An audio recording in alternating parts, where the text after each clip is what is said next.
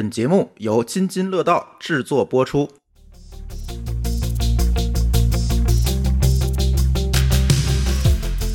各位听友，大家好！这里是一期科技乱炖啊。这个今天早晨不知道大家有没有打着车啊？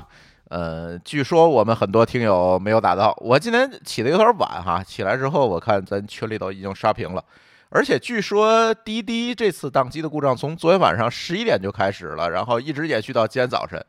等于 昨天晚上那个，呃，十一点，因为有很多大城市十一点可能还会有很多人下班，尤其我们的码农朋友们啊，这个九九六的同学们可能刚刚刚刚加完班啊，没打上车，昨天早上起来又没打上车啊，就出了这么一档子事儿。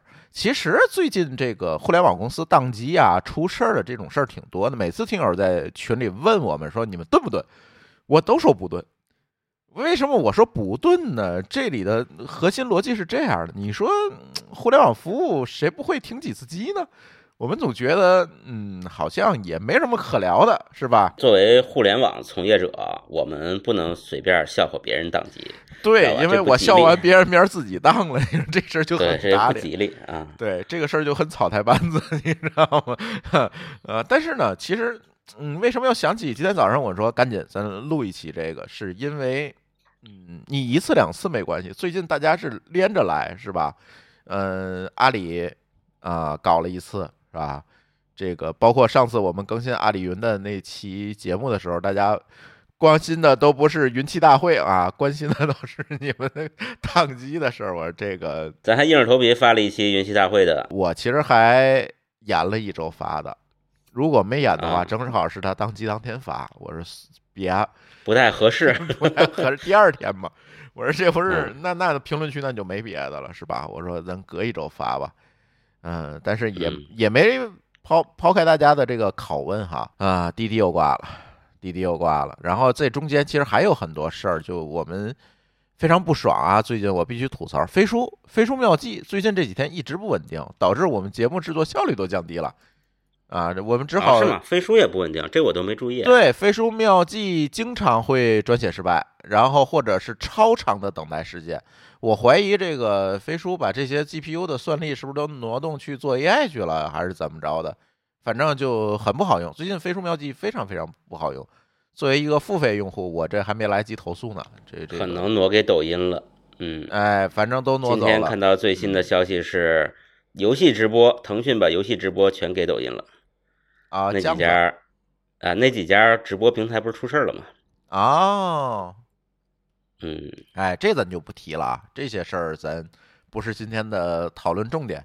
讨论重点呢，就是停了这么多次机，而且这么集中，有的人纷纷的就提出一个观点啊，说是不是这些大厂裁员闹的呀？啊，这个我今天也看见某个老师前同事在发微博在说这件事情，是吧？说留下的都是会写 PPT 的，剩下人裁了，所以频频宕机。这个事儿到底不是是不是真的呢？哎，今天我们仨啊，还是我们仨跟大家好好聊聊这个事儿。聊这件事情之前，我必须做一个预告。嗯，这个是一个挖了三年的坑，四年吧，挖了四年的坑。我二零一九年八月份从美国回来之后呢，就跟大家说，我们在这个海外的听友也呃可以领到我们的听友礼物了。啊，当时是说了这么一件事儿，但是呢，哎，好死不死的疫情就来了，我这个压在手里的听友礼物啊，就一直没有寄出去，啊，给海外听友的。这次呢，这几个月呢，在咱们呃分布在世界各地的听友的帮助下呢，我终于把这些礼物发出去了。发出去呢，我就拜托咱们在世界各地的听友啊，帮咱分发一下。我一边我这次是给欧洲寄了一些，给北美寄了一些。然后，如果我们海外的听友啊想领到我们的听友礼物，应该是帆布袋儿。我们那个今天要做那个，嗯，那叫什么“颜值即正义”的那个博客帆布袋儿，是有这样一个东西。然后，如果你在海外想拿到我们的听友礼物的话，特别是在欧洲啊，我们的一个发放点是在欧洲的法国，还有一个发放点在呃北美，在湾区的阳谷县啊。Sunnyvale 那个地方啊，我们都管它叫阳谷县啊。这个两个听友帮我们去分发礼物。如果大家想拿这个礼物的话，也很简单，也不需要啊评论啊，也不需要什么了啊。从海外听友有特权啊，直接发邮件就能拿但是先到先得啊，先到先得，怎么发邮件，怎么拿那个邮邮件地址到底是什么？大家可以先关注我们津津乐道的微信公众号，我们的公众号是津津乐道播客啊，天津的津，欢乐的乐，道路的道。然后你关注完之后啊，就回复四个字儿“听友礼物”，就这四个字。然后呢，你会收到一条回复，然后会告诉你你在欧洲发邮件给谁，你在北美发邮件给谁。其他地区的我还在陆续的发。现在好像是欧洲的我们的礼物到了，北美的好像还差几天没有到，但是没关系，不着急。大家可以先把邮件发了，然后我们那边的听友会给大家先记下来，然后到时候啊怎么发给你，到时候你们再商量。呃，原则上你能自取自提，那你自取自提，对吧？比如我们硅谷的听友，你就自取自提吧。然后如果远一点的话呢，那你自己就付个邮费、运费之类的，就发给你就完了，就别让我们热心听友再给你担这个快递成本了。国外快贵，快递也挺贵的，是吧？咱就不担这个成本了。哎，反正就是这么一个事儿啊。海外听友啊，就回复“听友礼物”四个字。看看你怎么去领这礼物，然后其他州的这个听友什么，呃，非洲的、东南亚的、新加坡的、澳大利亚、新西兰的呢，我们也陆续的在跟听友联系。如果你在当地，也可以告诉我联系我们的主播，然后我会把这个礼物集中的发给你，然后你看能不能帮我们听友发一发吧。就是这么一个事儿啊。呃，啰嗦完了，咱就说滴滴宕机这件事情吧。其实真的啊，这期不想聊，最近宕机的确实挺多的了，比如老高那天。好像还说，嗯，高德地图还是百度地图，好像偶尔也不太好用了。现在，嗯，就有就偶尔吧，但也不知道他到底是你的网络不好，还是因为这个他那边的这个服务有问题。有没有觉得最近的网络服务都不太稳定？嗯，我觉得啊，现在因为都在提降本增效嘛，对吧？你这个人员的缩减，那和你服务规模的这个缩减可能都会有的。你人员缩了，那你的服务上边，比如说。我我我这个这个比你比如说这个远见对吧？你说地图远见，那肯定是早晚高峰人多呀。嗯，那可能他会考虑说，我早晚高峰的时候，哎，我是会加急，就会加紧部署更多的服务器。嗯，但是等早晚高峰过去之后呢，我就可能会缩减。嗯，弹性部署。但这个对这个弹性部署，那就看你给多少度，就是你的这个方法是不是够，怎么说够用了？嗯，对吧？你不够用，你你伸缩的慢，那对于用户来说就是感觉会卡。或者就是说弹性的那个上限，它是原先可能是一百，现在你升成八十了，对吧？对对，就跟我们一样，我们做带宽伸缩的时候也会有这个问题。你会考虑说，我其实你做伸缩，其实最主要的考虑的其实是成本。我们以前其实有一些这个这个容量的一些经验值，也不能叫方法论，一些经验值。比如说一个服务，互联网的服务，呃，CPU 占用率不能超过百分之三十，就每台机器啊。然后总的这个总的这个量呢，又是峰值容量的两倍。你看这个这个，其实你你要是想这个多花的钱其实不少的啊。然后我觉得现在降本增效了，就像老高刚才说的降本增效了，那可能我这上面缩一缩，对吧？我这个 CPU 利用率搞高一点，然后机器少一点，而且还有那么一个问题啊，你发现越是大的平台，其实。你越不大可能因为这个高峰时期的偶尔卡顿而转投别家。对，其实这是我想说的一个事情。你看，今天有很多的朋友说降本增效这件事情，嗯，降本增效无非咱们就是在两个方面去降嘛，咱就增效咱不说了，但其实就是降本的事儿。今天讨论主要是两个方面。一个方面呢，就是从设备上，刚才老高提到了，我们把这个可以弹性的这个峰值，我们压缩，对吧？我们就不扩这么多了。我以前呢，可能我要保证百分之一百的用户体验，现在可能感觉百分之九十也够了。再者一个呢，就是某高老师一会儿给大家说说这个裁员这件事，啊，各各个公司现在也在裁员，裁员会不会影响这个稳定性，对吧？这个一会儿某高老师说。但是就是刚才说的这个降本在设备上或者在带宽投入上的这个降本。其实你会发现，大家为什么有这个底气降本了？我不怕影响一部分用户的体验，我就就像我用飞书妙计一样，它就慢了。你能把我怎么着？这才是问题。因为现在各个互联网公司，尤其大的垄断型的互联网公司，它没有竞争了。还会再出一个支付宝、微信吗？不会了。还会再出一个滴滴吗？当然也不会了。人六十亿已经交完了。对吧？还会再出一个京东、淘宝吗？可能也不会了那拼多多咱另说它是怎么出来，这个事儿可能得单录一期节目另说。但是还会有这种大型平台性企业出来竞争吗？所以它对于用户体验的要求慢慢的就下降了。我记得咱曾经聊过一个节，聊过一期节目，讲的不是这个啊互联网访问速度或者是这些在端上的用户体验的，我们讲的是客服体验的。你们还记得那期吗？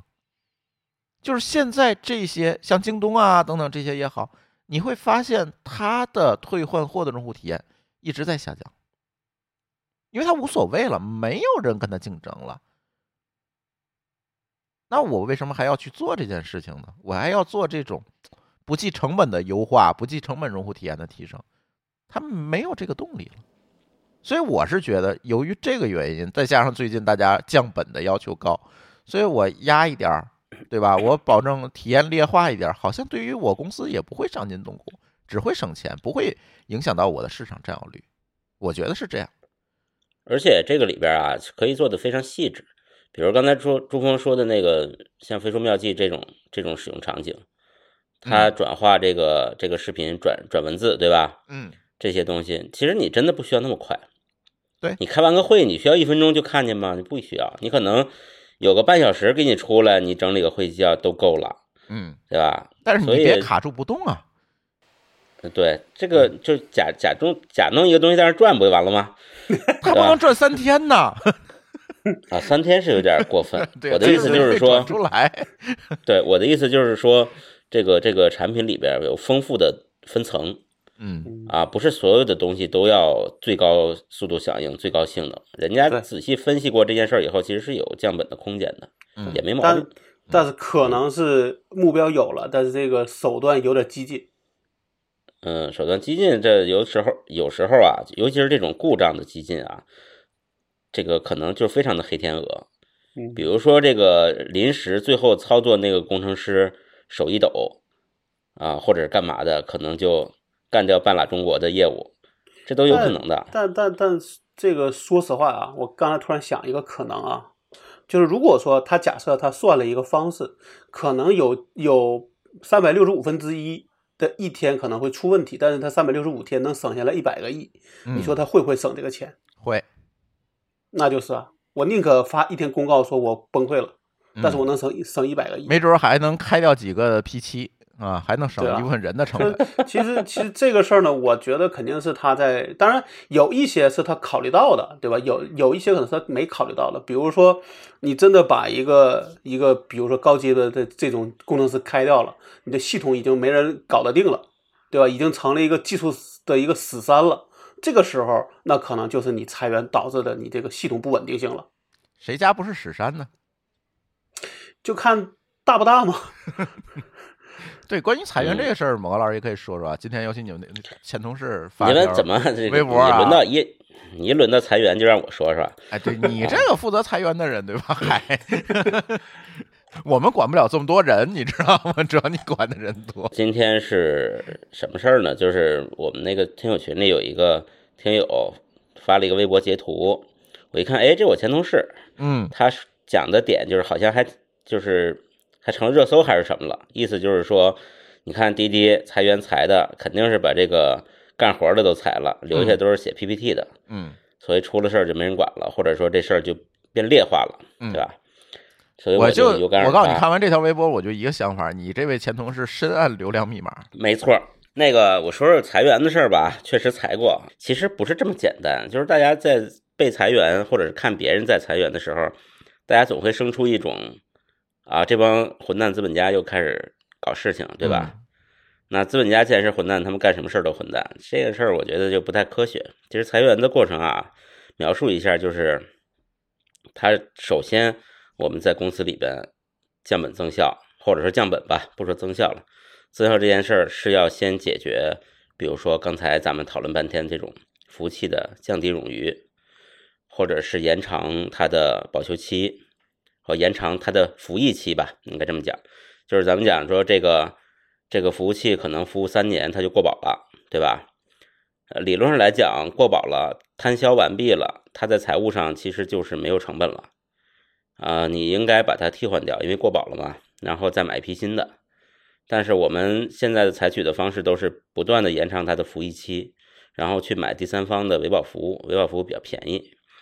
这样的话呢，这个就相当于是免费在用服务器，在财务上看起来是免费在用的。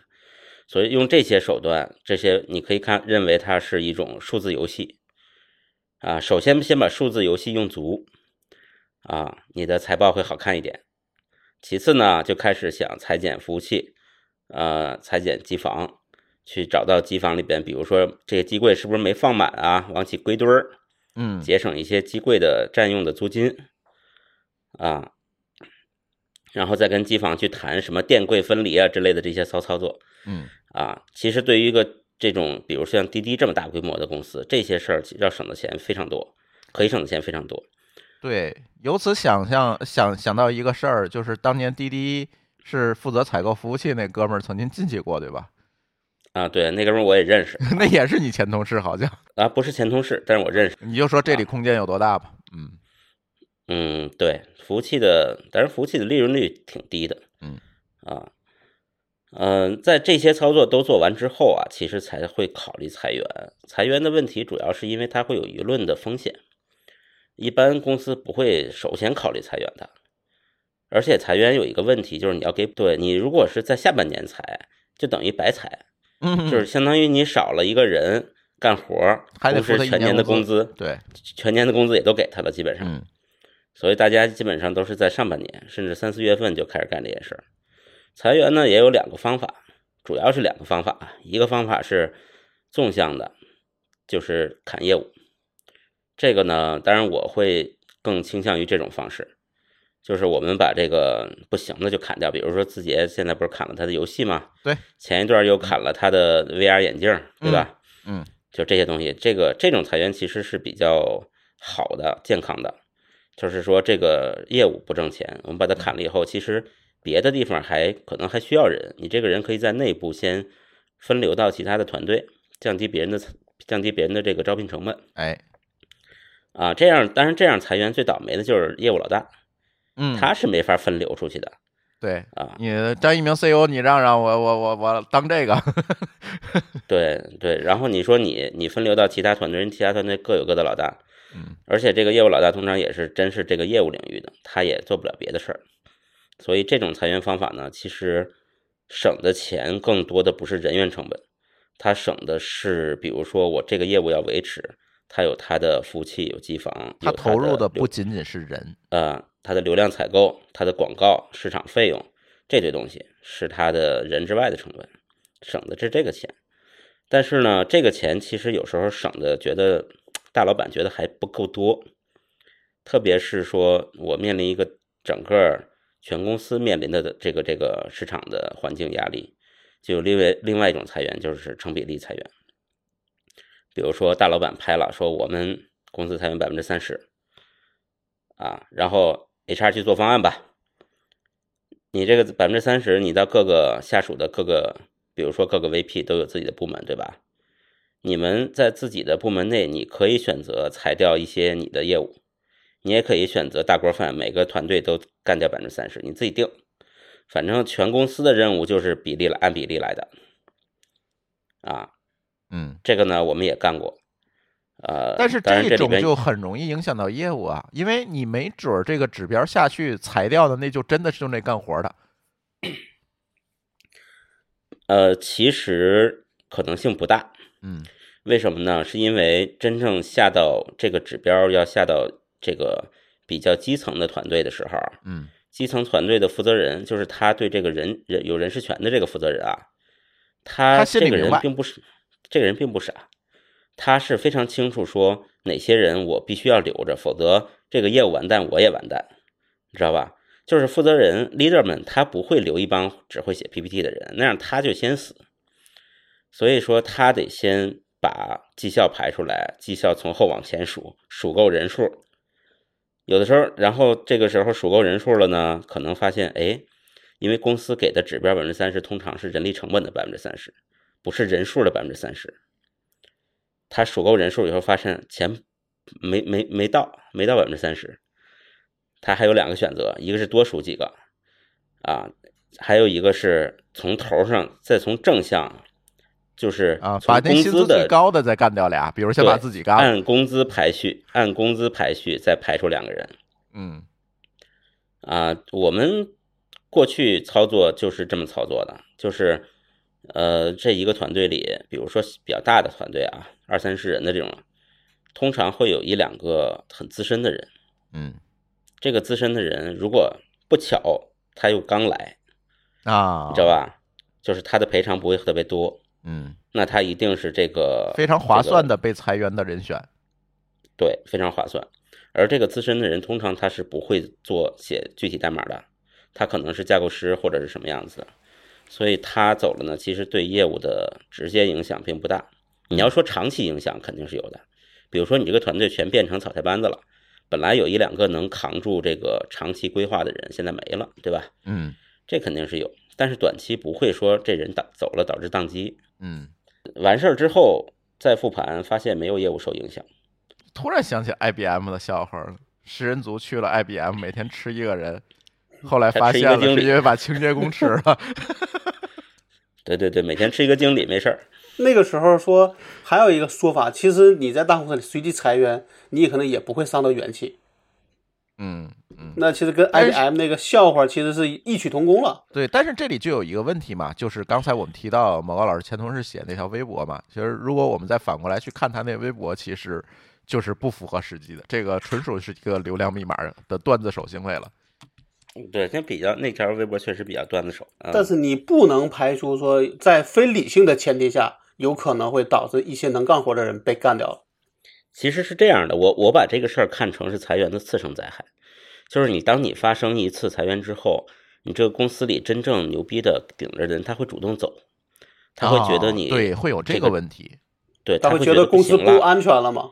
呃，不安全了，不行了，或者说这个行业有问题了，就是不管怎样，呃，你看过去，比如说，呃，咱们过去几年几波浪潮，不管是区块链啊、还有元宇宙，嗯还是这个 Web 三，对吧？嗯其实他们带走了很多特别牛逼的人，嗯，很多牛人。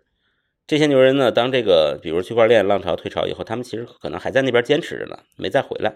嗯就是类似这种事情，如果你再赶上公司有个裁员啊动荡，他们可能就会很很痛快的走掉了。这个是次生灾害，这其实是裁员的第二步带来的，嗯，这件事儿才会真正的影响你的业务。是，但是咱还说回宕机这件事儿吧，我觉得原因大家都说说清楚了，是吧？在降本增效，尤其降本的这个大的环境下，第一个它在压缩这个服务的，嗯，就是履其实是叫履约成本吧，我们可以说就是服务器啊、带宽的这些投入。再有一个，其实它在减人，那减人直接减真正干活人，可能这种情况不太可能出现，对吧？我今天裁一个人，明天就宕机了，没人去管服务器，这不太可能。但是可能会因此带来的次生灾害会出现，会对业务的连续性带来影响啊。再者一个就是现在大公司也不在乎了嘛，反正我要降本，而且我现在市场垄断地位也在那儿了，那我降一下用户体验，我在上面多降点儿。但是它总就是多少根头发才算叫秃子这件事情嘛，对吧？一百根头发叫秃子吗？不是，那我揪掉一根，好像它也不是秃子。那我最后揪揪揪，那就算一根头发了，它真的就刮了。就是这个问题。现在你说所有的这个宕机事件，我觉得这个应该不能是一个巧合吧？天儿凉了，服务器容易挂，不太可能。一般服务器在热天儿容易挂，是吧？啊，天儿凉了容易挂的一般是人，不太是服，不太会是服务器。呃，所以我是觉得，如果咱从深层次去分析这个原因，我是觉得以上三个原因是有可能的。那只能说有可能，因为我现在发现大厂家有个毛病，它挂了之后也不太愿意发故障报告了。反正上次阿里云那个故障报告我没看见啊，滴滴呢也是，也反正没发。滴滴说的是到现在我没看见啊。他就滴滴说是发了一堆道歉信，对他就说他系统出了问题。他关键的问题是挂了一晚上，对，你有一晚上的时间可以修。他从十点一直挂到第二天的早高峰，还没修完全修好。我嗯我看这个这个好多捕风捉影啊，说他那内网的什么都挂了，我觉得是他是服它应该是机房出口级的大故障，不是服务的问题。但是你要明白啊，它不是早早高峰晚高峰挂的，它是晚上十点钟挂的，嗯，对吧？机房起火，那那这个应该那挂就不是他一个了。嗯，对，那除非他的机房嘛，就那一个，嗯，就他自己在那一个机房里，这是有可能的啊。啊，那你机房挂了，那你得挂一个很重要的机房才行，你是个很基础的服务才可以啊。我们以前，呃，我们以前呃，当然没这么大啊，我们以前也这个被挖掘机挖断过啊，机房这个这个叫什么？光纤供电电缆嗯，电缆 那。挖开挖掘机那哥们儿还好吗？然后在一个雨夜，呃，连夜去搬机器搬到另一个机房。对，但是就是这个事情也映射出来一个事儿哈。你看滴滴它挂了一晚上加一个早高峰吧，算是这样一个时一个时间。咱先不说它为什么这么久没修好这件事情，咱不好猜，是吧？这为什么这么久没有修好？但是这里有一个核心的问题，你有你们两个有没有发现，现在大家对互联网的这个依赖真的越来越重了？你们多久没有在马路边儿招手打一辆车了？有多久没有从钱包里掏出现金给出租车司机付钱了？我上次这么做的时候是在新加坡，对，都得坐那儿仔细想想，哎，对吧？你在新加坡有可能都得会打个 Uber 之类的，可能都不会说真的在马路边儿打车，嗯，对，是吧？哎，你说的还真是。我新加我在新加坡打了很多次车啊，啊只有一次是从机场进城是排队打的，啊，那是排队在在城里都是用的那个叫什么 Grab 吧，还是叫什么、嗯对嗯，Grab 啊嗯？都是用那个打，对啊，确实是。你到了国外，第一件事情可能就是下当地的这这几件套嘛，啊，支付、嗯 打车 这几件套，你基本上都是这样。你们多久真的在一个离线场景下完成一件事儿了？多久没有干这件事情了？哎，太久远了。老高呢？我也很远啊，一样啊。但是我昨天确实没有赶上，因为我昨天正常下班了，没有赶上晚上这个大晚上没出去怎么见人呗？说这个大瘫痪。嗯，嗯，哎呦，大瘫痪现场什么样的？是所有人都在马路边我有我有一回好像赶上了滴滴的崩溃，嗯，他不是第一次了，嗯嗯，但好像不是崩溃，好像不好打车。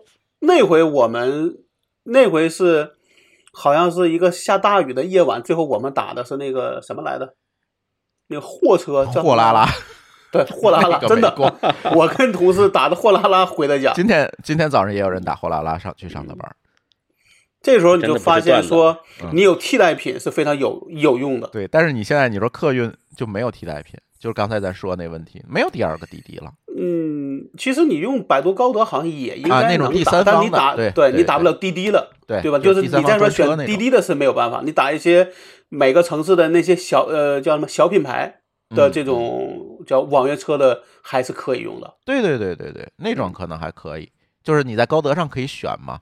我跟你讲啊，某高老师，你不知道那个这昨夜今晨闹的这些笑话了，有出现了几个情况哈。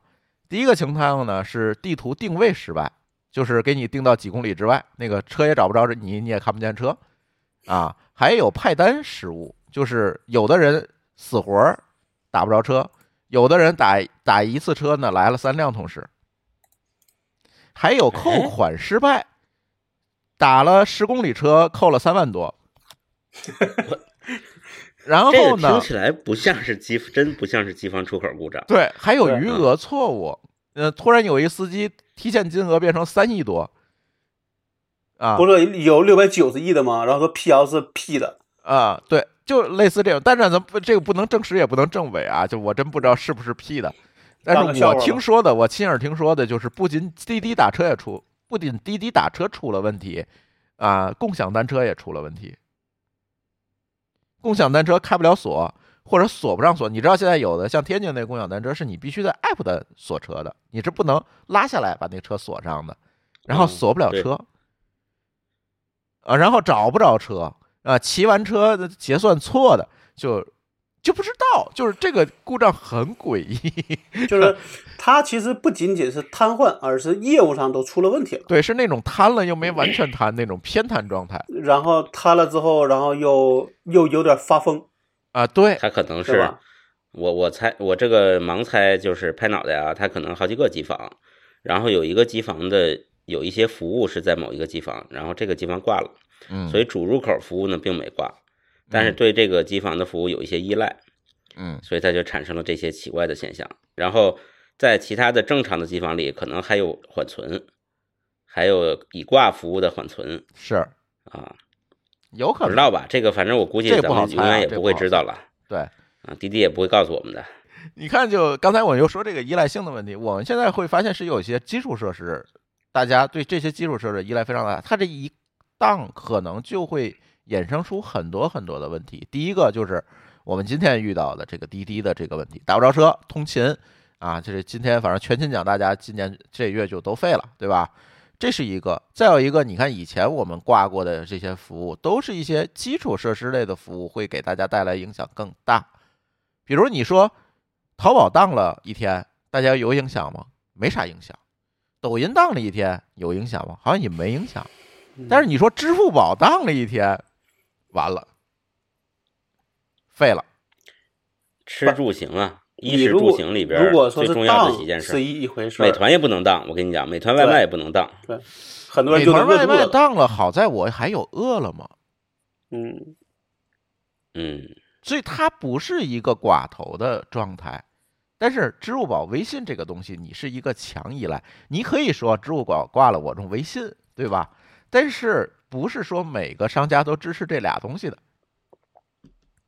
啊支？付宝还好，微信要挂了，你这是真的是没朋友了。我跟你讲，对，你连你连电话号都不知道，嗯，我正要说，就是这个问题。现在最要命的是通信基础设施，不是他妈运营商，他妈通信基础设施是微信，等于他把以前基于手机号码的那套啊逻辑关系、索引关系，直接给转移到基于微信号的逻辑关系、索引关系上了。如果有一天微信挂三天，就会面临着一个非常诡异的现象：全国大停业，真有可能。除个别行业啊，比如说你制造业，对吧？这些第一产业、第二产业可能不受影响，所有第三产业全受影响，都干不了，大家就全回家歇。而且你没有替代，现在就是这个问题，就是我刚才说这事儿，你由于垄断带来，但是垄断怎么带来的？往前倒咱就不说了，对吧？咱之前也聊过，由于垄断带来的这个一家独大的这个问题，会不会将来真的是出现一个妈的比今天滴滴挂了，大家在寒风里打车这件事情更恶劣的事儿？不是，我刚才想说啥？想说，如果你美团挂了，你有饿了么，那饿了么弄完也会被弄得雪崩掉。对，这就是刚才老高一直想说的问题，就是这种雪崩宕机。这原先出过这种事儿啊，你记得在第一个双十一的时候出过什么事儿吗？支付宝没挂，嗯，银行银行挂了，对对，嗯它一条线上它有木桶效应嘛。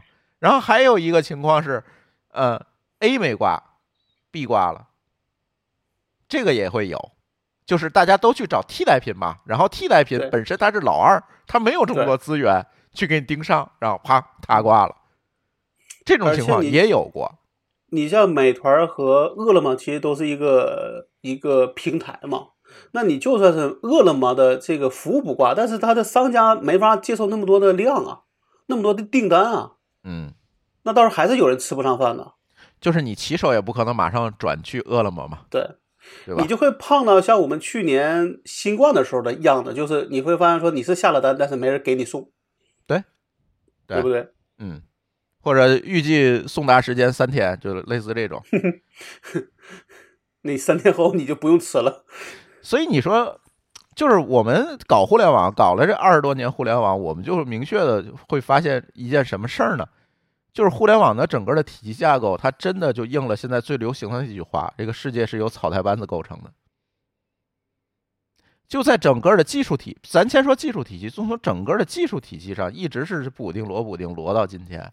在这个过程中，我们克服了无数的啊漏洞啊，以前有没有健全，现在我们在上面硬套一层健全和加密，对吧？你看 HTTP 为什么变成 HTTPS 啊？TLS 怎么来的？等等这些东西，我们一层一层的由原先的一个学术研究中的明文互联网，变成现在一个由 TLS 协议组成的加密互联网。别的还有啊，DNS 协议现在还跑 UDP 呢。呃，UTP 这个东西多不靠谱，大家也都知道。如果搞互联网，现在还在跑 UTP。虽然我们现在有了什么 DNS over HTTP 啊之类的这些东西也有，但是嗯好像也不是特别普及吧。咱只能是这么说。更何况现在老高天天研究的 IP 更是这样，IP 都知道 IPv4 不是这么够用了，对吧？分配不是特别均匀。那 IPv6 有多少人在用呢？也没有多少人在用。是吧？大家还是守着 IPv4 去干那些事儿。但这个有些客观原客观原因都是有客观原因。像咱所有的运营商的支持不好啊，对吧？对各种这样的事儿，咱所有事情都有客观原因。但是一个一个的客观原因就摞成了现在一个巨大的屎山下面摞着一个一个的小屎山。嗯，就是这个状态。互联网没有你们想象当中的这么健壮啊，它随时可能咵啦就崩了。你们还记得当年暴风影音那个事儿吗？就是奶那个叫什么？直接把 DNS POD 给搞挂了那次，然后整个的 DNS 服务就雪崩了，然后全国大断网，出过这种事儿啊。如果我们今天再出这么一个事儿，那是几年前，那十多年前了。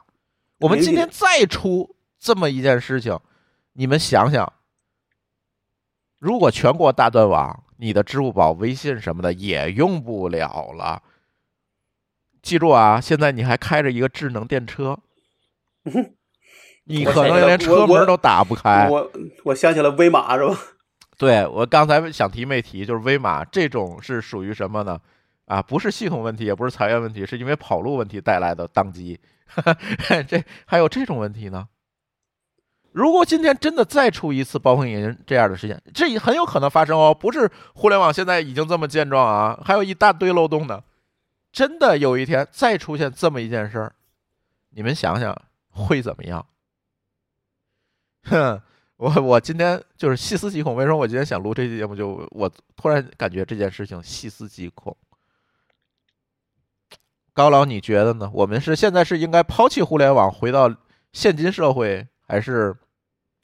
继续在这个草台班子的屎山上，草台班子建的屎山上，不对，草台班子拉的屎山上，继续过下去呢？我我觉得啊，这事儿首先肯定是回不去了，嗯，因为这个事儿呢，你你刚才在说刚才那些事儿的时候，我脑子里在想说，现在的高铁和航空的调度好像还不是在互联网上做的，就稍微但是你买机票是。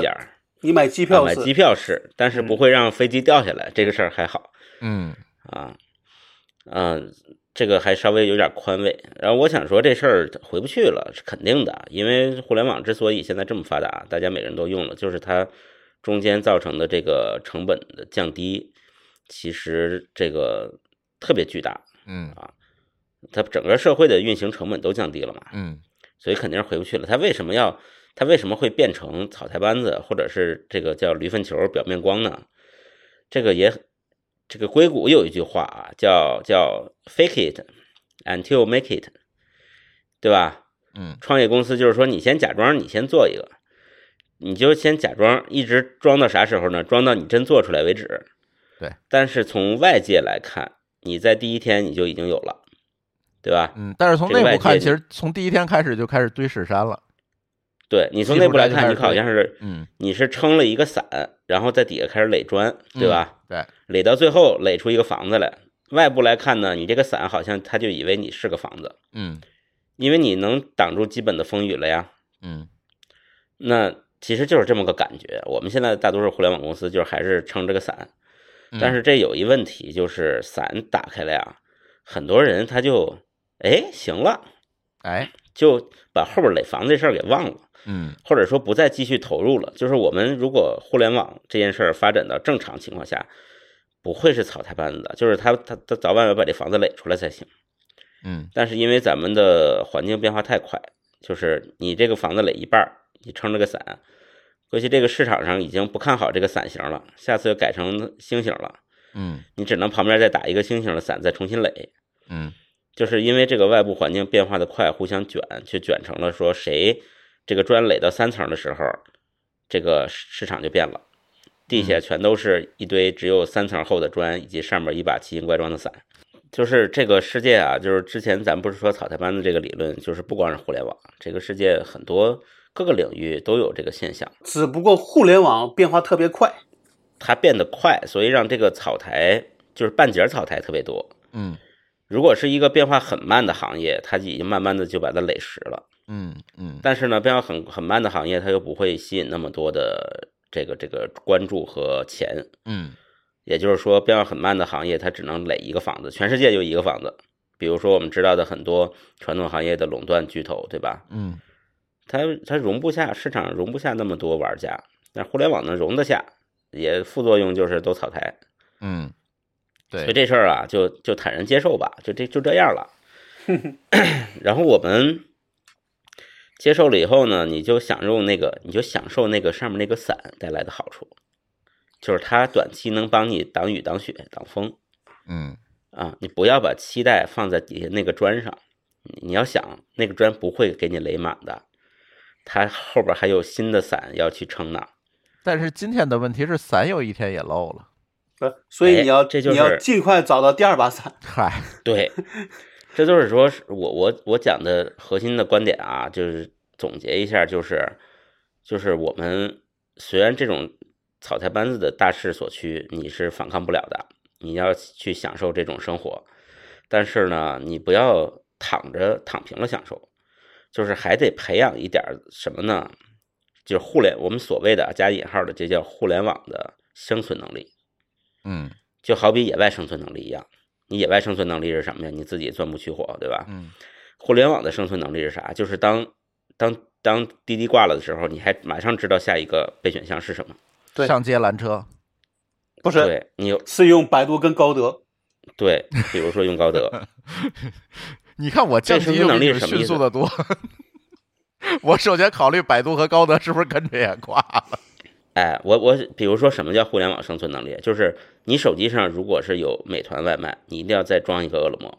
嗯哦，你想美团发现崩了，你再去下载饿了么，下载完了你发现你还没注册呢，你可能连注册页面你都进不去了。我跟你讲，对，我就没注册饿了么。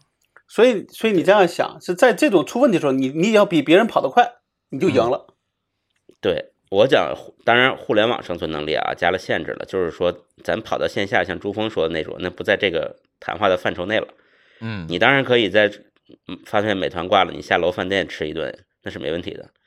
但是你有一些东西是解决不了的，比如说你在你把只把照片存在了百度网盘，然后百度网盘崩了，你照片怎么办？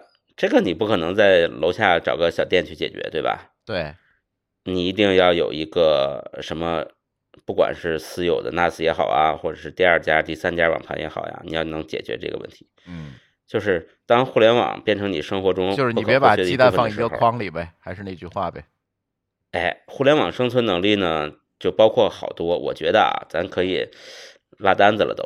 嗯就是我现在拍脑袋想说，分散鸡蛋，这是一个基本的互联网生存能力。哎，啊，我的我能想到好多，比如说你要把你的证件都保留一个电子版，可能也嗯算是一个生存能力然后放到百度网盘了。啊。比如说我们过去聊过的，你要给你的 SIM 卡加密码嗯，啊，对，挺多的吧？啊，挺多的。对，就是就是别躺平，别躺平。躺平的意思是什么啊？就是就是把我的身心都交付给平台，无条件的信任它嗯，啊，就像信任党党一样，不要这样子。嗯啊，你一定要保存残存一点理智，就是你要想到他们可都是草台班子，你要知道他有一天爆雷的时候，你要怎么自处，你要怎么活。是。突然又联系到上一期那订阅制了来了哈，那咱就别续年费了哈，咱就按月续费吧。这真的，哎，还真的是，就按月续费，你可能觉得你好像比年费贵了一点儿，嗯，但是他要是续完他就崩，你其实亏的更多，对吧？对啊，我在想这个事儿，如果他，尤其现在大家都不好过，是吧？哪天这个公司崩了，我一损失是一年年费。我跟你讲，那天我买一个那个付费服务，我不知道能不能说啊，我就有点提心吊胆。陌刀，陌刀嗯双十一搞一活动，嗯，卖什么呢？他这不是月费的吗？或者年费的吗？他突然卖终身会员，哎我觉得，我觉得卖终身会员都很可疑。对，一个不我好的味道我挺慌的，你知道吗？不好的味道。是吧？我就挺慌的，但是我知道陌刀它整个的功能迭代各方面确实短时间内也很难倒，或者是被别人替，因为市场的变化就它没法干了。这件事情也很难，因为它也给自己建立了足够高的这个竞争壁垒了，所以我还是抱着可疑的心态给续了一个终身会员。这啊是从人家都割韭菜，一年割一茬，他是薅韭菜根儿。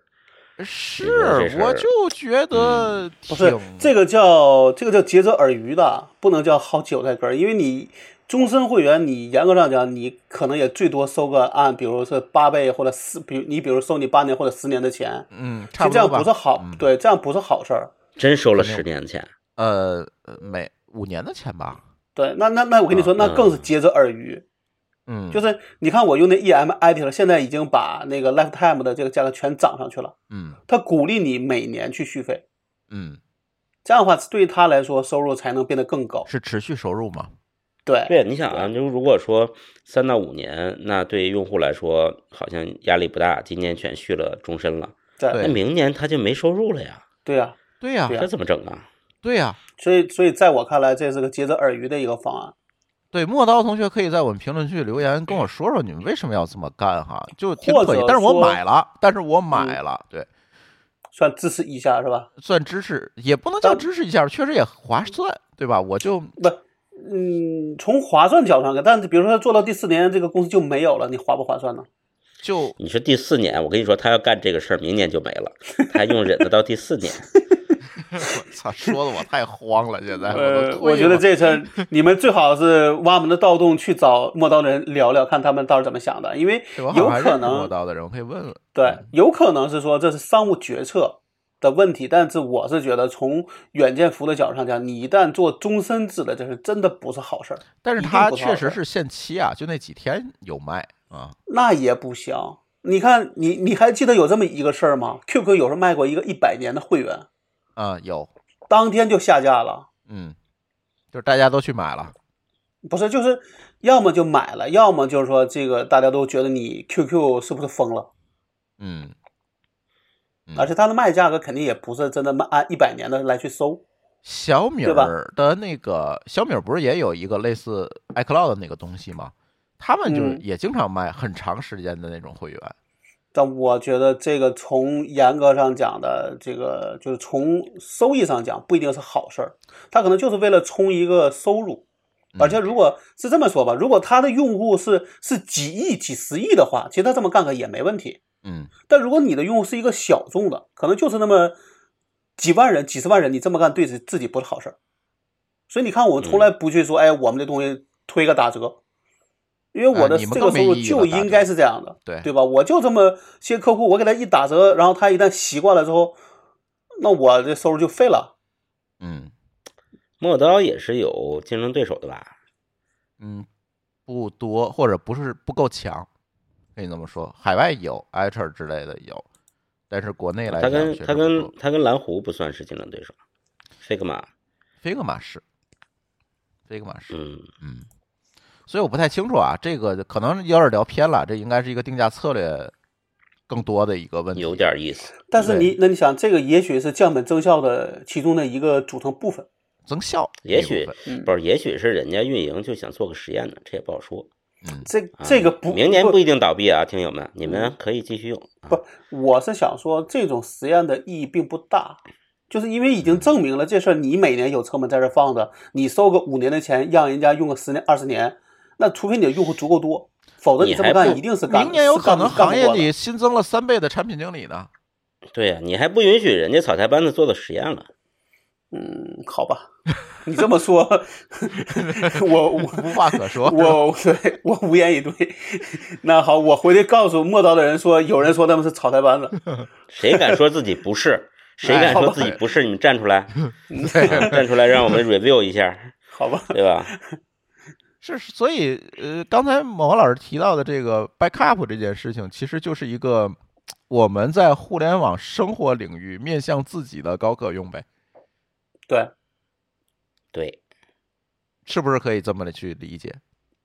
比如说，你要保持一点离线的支付手段，离线的履约手段，比如说你口袋里是不是放点现金？最好还别放整钱。我告诉你，我真遇到过，就到那个荒郊荒村野岭，人真没法微信支付，是连手机信号都没有的地儿。说对不起，这东西两块八，掏出一百，没零的，没这事儿没零钱。这事儿吧，我我这么看啊，就是首先也不要极端。比如说呢，如果你每天都生活在北上广深大城市，嗯，天天通勤，那也不用天天揣个两百块钱散钱在兜里，这个又增凭空增加了你的生活成本。啊，它丢了啊。但是呢，对这个就和咱们这个，你看咱们在什么这一些平台上不是特别流行这个 EDC 嘛，嗯就是每日通勤翻包嘛。嗯你天天包里装一个野外生存工具吧，其实没啥大用。嗯，嗯但是但是你关键的就是要知道说你到什么地方需要这个东西，哎，并且去的时候带上，嗯这个是最重要的，而不是说天天在兜里揣着，那怪沉的，对吧？嗯。只是增加了这个莫须有的安全感。但是你说我现在确实每天还是带着钱包，我钱包里还真有点钱。对我好久没带钱包了都。我有时候就是莫名其妙的，就是有人给我点现金啊之类的，反正我就我就放包里吧，放包里。有时你是不是在路边蹲着来着？啊啊？哎，你怎么知道？前前还有个前碗呢，前边有个碗，有玩的。然后我经常，，这个你知道我什么场景下我会用吗？特别多，加油。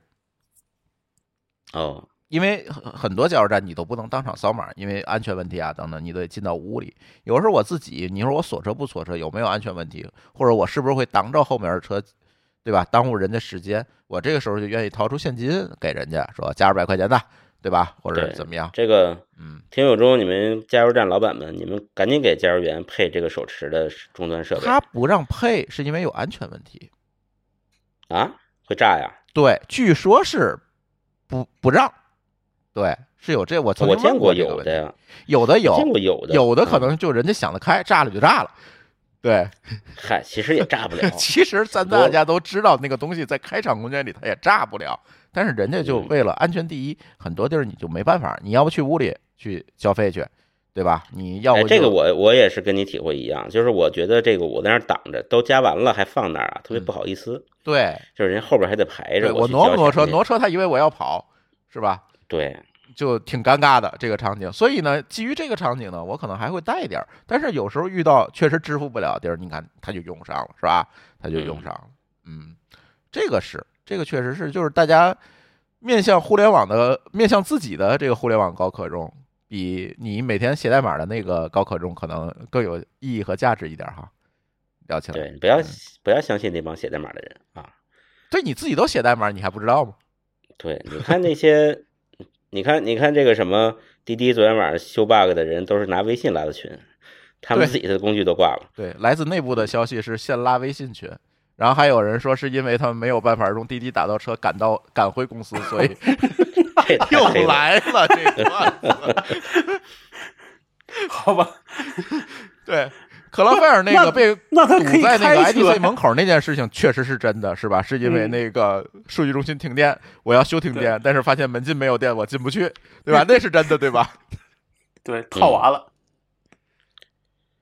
对这块儿呢，这个想到那个等保的事儿了，可以顺便再说一下啊。对，就是其实这我特别想问某高老师啊，其实嗯，你说他这个挂那个挂，甚至被攻击啊等等人生，咱不国家不是有标准吗？有这个计算机系统信息系统安全等级保护这么一个标准，对吧？分好多级，它管用吗？首先呢或者是你得给大家介绍介绍这等保是啥，是吧？嗯介绍介绍等保吧。哎等保呢，等保呢，其实是叫全名我忘了，就是大概叫什么什么信息安全等级保护，嗯它其实是我们安全合规的一个规嗯啊，一个规定，一个规范啊，我们跟美国人学的。美国这个等保，我印象中应该是叫 NIST 什么的嗯一个认证呃学过来的。就美国这种东西很多，我们学了这么一个，呃，就是觉得它，但是啊，实际上特别粗，这等保就跟没有一样啊。当然你们也不出去，不要出去乱说啊。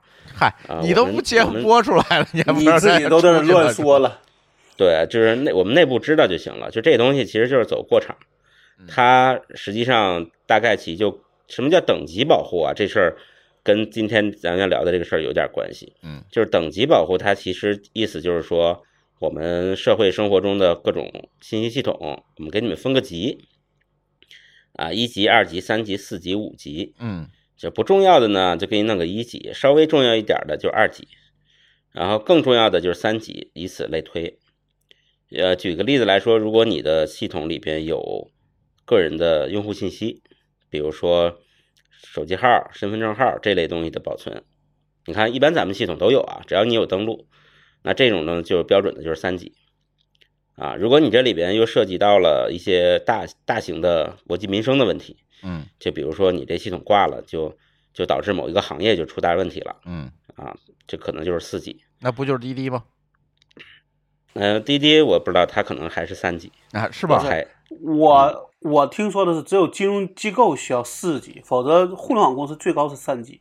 目前来看，应该是银行类的都是是要有四级的。我们其实啊，有在企业里有另外一种思考的维度，就是有点像分级，但是它是运维或者是数据备份，我们可以把它起名叫做不叫等级保护了，叫等级运维或者等级备份。嗯。就是我们在企业一个企业的所有服务内部，其实也有降级之说的嘛。是。就是就是，比如说一个服务挂了，我们是让它全挂，嗯。保留另外一个好的，还是说丢弃一部分功人，能啊丢弃一部分人？啊对哦对，我降级嘛，对就是那一部分人进不来了。嗯比如说，比如说我是一个搜索引擎，最简单的一种，就是入口很单一。那我有我要这个这个系统马上挂了，因为人来的太多了。我有好几种办法，还有其中有一种办法就是随机的拒绝一部分人嗯啊，比如说我就把杭州拒杭州的人都拒绝了啊，那叫随机把嘛。上啊差不多吧，因为你随机你可以全局随机，你也可以分地域随机。嗯比如说，我看杭州的访问量特别大，我把杭州的一半人拒绝，随机拒绝。这样的话，我的整体的业务里还是活着的，对吧？嗯那我也不会有那种整体宕机的特别大的负面的舆情，所以这是一个方式。然后另外一个方式呢，就是我把我无关的，比如说搜索引擎这个这个旁边有一个相关搜索嗯啊，我把这个功能先关掉下掉，它就后边好多服务器不就腾出来了吗？嗯我可以把主要的功能的再迁移到这些腾出来的计算资源上，来保证最核心的业务的存活。这个就是各种降级，就是分级的运维的方法。那为什么放在这儿聊呢？我就是跟刚才咱们说的那个，呃，就是个人像这个互联网一样去做这个热备嗯有关系，就是我们也要给自己有一个降级方案。嗯，其实还是一个应对措施了。就是看看你身边的是这个这些东西哪是一级，哪是二级，哪是三级，哪是四级，对吧？对，其实从自己需求出发的，嗯比如说咱们自己那吃饭出行可能是比较高级的。嗯除了这些呢，那你的个人数据、你的照片儿、你的文档，对吧？你的家人的照片儿，这些东西哪些对你来说是最重要的？哪些是可以丢失的，或者可以丢失一部分的？嗯其实都是我觉得每个人都是不一样的。你在看待这些东西的时候，你就会选择你的备份方法。嗯，比如说，你最重要的东西可能备好几份儿，对本，地有个移动硬盘装一份儿啊，然后你这个这个你家里还有个 NAS 又装一份儿，然后百度网盘又存一份儿，这个嗯保证没有问题。但是你下的片儿呢就没那么重要了，看起来都是存储，哎你可能就是哪个地方存一下就完了。嗯，把种子留好，嗯 对，老高丢了不心疼是吧？啊 这个对，就是这个判几年？不知道。你不传播就行了啊。对，就是就是，就好像是国家对这个互联网公司或信息系统出了一个分级的一个保护的合规的政策一样，就是我们要给自己的日常的生活分级，哎，在出事儿的时候你能降级嗯，啊，保证你不死，因为你不可能同时把所有事情都都都保证，对吧？是，好像这是一个比较合理的办法，但是我现在又突然想到了，也没有办法完全杜绝。你说你说的这些东西，美团没有，用饿了么？对吧？呃，网那个百度网盘里没有，咱还有阿里云盘，是，但是互联网挂了呢。拉根关系，再来次其报复礼品实我觉得那种事儿，你好像也没办法。除了我这招儿上街拦车拿着钱付付付钱之外，你说你有更好办法吗？现在我们现在所说的一切最悲哀的一件事情，就是我们今天说了一个小时，所说的一切都还是基于互联网还有这件事儿。其实我觉得对咱们三个来说，可能比很多特别年轻的人有一点点优势，就是咱们还真是钱是吧没曾经在没有互联网的社世界上生活过，哎，所以假如说现在互联网这事儿完全消失了，嗯也还好，就是虽然很难受啊，嗯但也还好。比如说也会做饭，对吧？嗯，咱也能上上山砍柴去，回来拢个火，燎个锅还是会的。嗯，哎，但是年轻人要多露营啊，嗯对，其实是那些特别年轻的人，特别是没有像露营啊之类这种奇怪经验的人，就是因为我经常在网上看很多人就说自己不会做饭，导致说遇疫情期间见了什么很尴尬。对，那天我还在想，我说做饭这事儿需要会吗？就是哎，就烧热了真的有往里怼呗。人不会，真的有人煮嗯鸡蛋，真的就是把鸡蛋放在锅里不放水。对，就是这不就是一个窗户纸一捅就破的事儿吗？嗯，啊，他可以拿百度查一下，然后啊，又回到互联网没没有上网了。对，对，你看老高不会开车啊，这也是一个问题我也不会做饭。你看他就那不会做饭的。啊。对，其实我觉得不会做饭的人，可能是一般都怀怀揣着那种我万一会了就得老做这种 非常自私的想法。把他那个二级厨师证藏起来了，老高是。嗯，嗯，但我记得有个美剧是啥来着？他是说这个世界没有电了，对，是有那个美剧，对吧？嗯？嗯，所以可以参考一下那这个比没有剧的网还惨情况。啊，对对，连电都没有。那个是那个美剧拍的还不错，对，回头可以推荐给大家。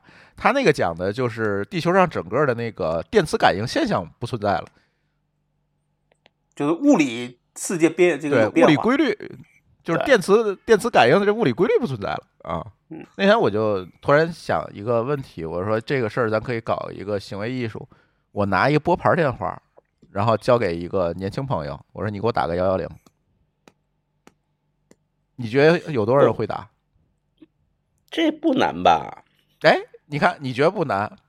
把手指头伸到一那个洞里拨到底儿，再伸到一的洞里哦拨到底儿，我知道了，他们可能不知道要转，对可能就在进去摁，他不知道往哪个方向转，甚至他有可能去按，这个有可能。对他也他已经习惯了触摸屏。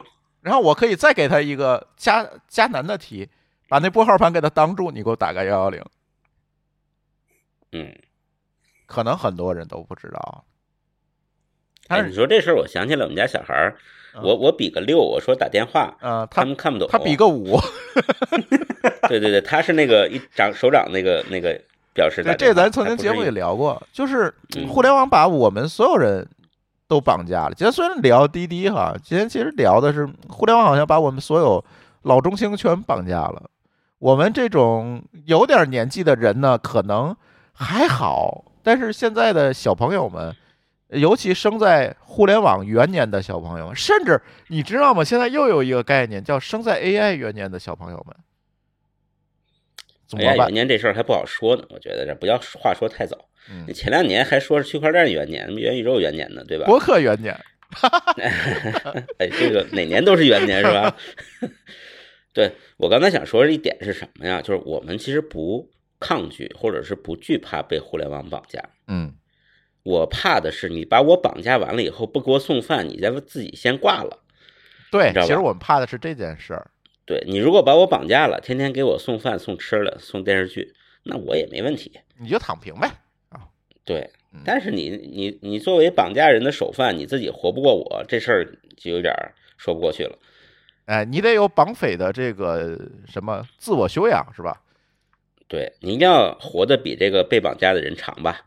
嗯，但现在看起但是你说现在互联网服务，互联网服务有几个能伴随咱们终身的？现在如果你想的话，没有，过去还有一些什么，就是互联网刚兴起的时候，嗯啊，什么网上祭典啊、灵堂啊，把嗯你的什么历史给你保存，说能存一辈子。嗯那，服务在哪儿呢？早没了。对，灵堂没了，对呀、就全消失了，跟那光盘似的，对吧？当时还说光盘能存多少多少。不仅是互联网上这些服务，甚至互联网上内容它也会消失。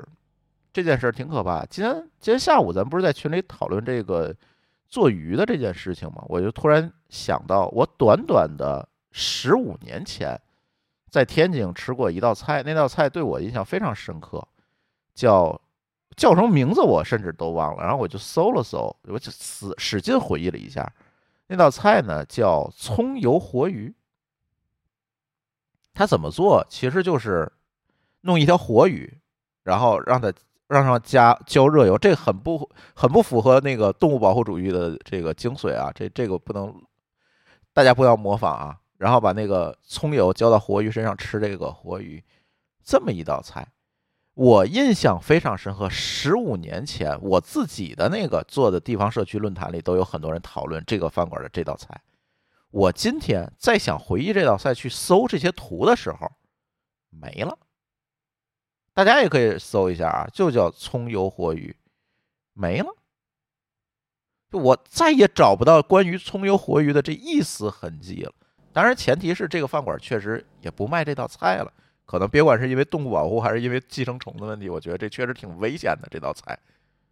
这事儿啊，找不着然后在你你你在跟别人讨论的时候，我们会认为你肯定产生了幻觉，对，这个东西没有我存在我。穿越了，我产生幻觉，这个东西真的有没有？因为别人找到这些信息的途径也只有互联网。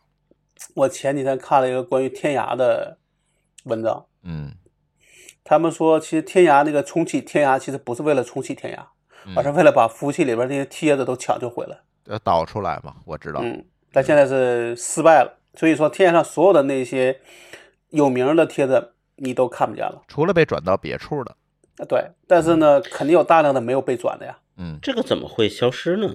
服务器就服服务器被电信运营商给扣了呀，扣了以后格式化了，或者就再卖当二手就给卖了呀。这运营商效率空前的高。有这么高？嗯，有这么高？反正就是对于人家来说，这个东西没有价值，嗯只是一个二手二手硬件，嗯，嗯，里边的这个数据就是硬盘里的数据是没有任何价值的，对吧？那这种情况下你，你云服务之类的这种，都是存在物理硬盘上。所以说，你看，尤其你比如像论这个论坛很难会，它会提供一个功能叫做贴着内容导出，嗯，对吧？哎所以你这么一说，像百度快照之类的东西还是有价值的，没有了，现在百度快照已经下线了，谢谢谢，已经下线了，啊是吗？没，了，没有了，不许翻核定本儿。怕怕核定本儿，我天，太损了，这帮人。这功能已经没有用了，就是已经看不见了，没有快照了。就别说天涯了，我那个之前在天津做那个地方消费社区那去拜网，现在找上的东西也没了，也是因为这个原因，就是被收购之后，他就把服务器关了嘛，关了之后就没了。他对，数因为你的数据没有在别的地方有备份。他也没往别的可能有人头上去呢导啊，就没有嗯了。因为我交付了，我不可能我留一份嘛，我就卖给人家了嘛，那就废了。所以这个事儿呢，其实真的是比线下还要还要难，因为你线下，比如你出本书，那至少你有本书啊，对吧？你说我现在写了个特别火的题，比如说我在微我在微博上，我可能最火的那个，呃，一四年双十一的那天写的那个文章有一百五十万次的阅读数，嗯但现在如果贴如果微博一关门，那这个帖子就你就再也找不着了。是你写书呢，最起码出版社法定的还要给图书馆寄几本儿，图书馆会放在版本它的这个库房里面去，是嗯吧？你说网络上的东西，嗯，推特好像做过一个计划嘛，就是美国什么图书馆、国家图书馆还是什么的，会把推特的那个文章会打出来，然后去存档。我也不知道这事儿是真的假的，嗯。但是你说电子化的东西，建立在这个草台班子的互联网之上的电子化的东西，真的现在你去仔细回忆我们过去十年、十五年里面的内容有多少，就已经真的就没有了。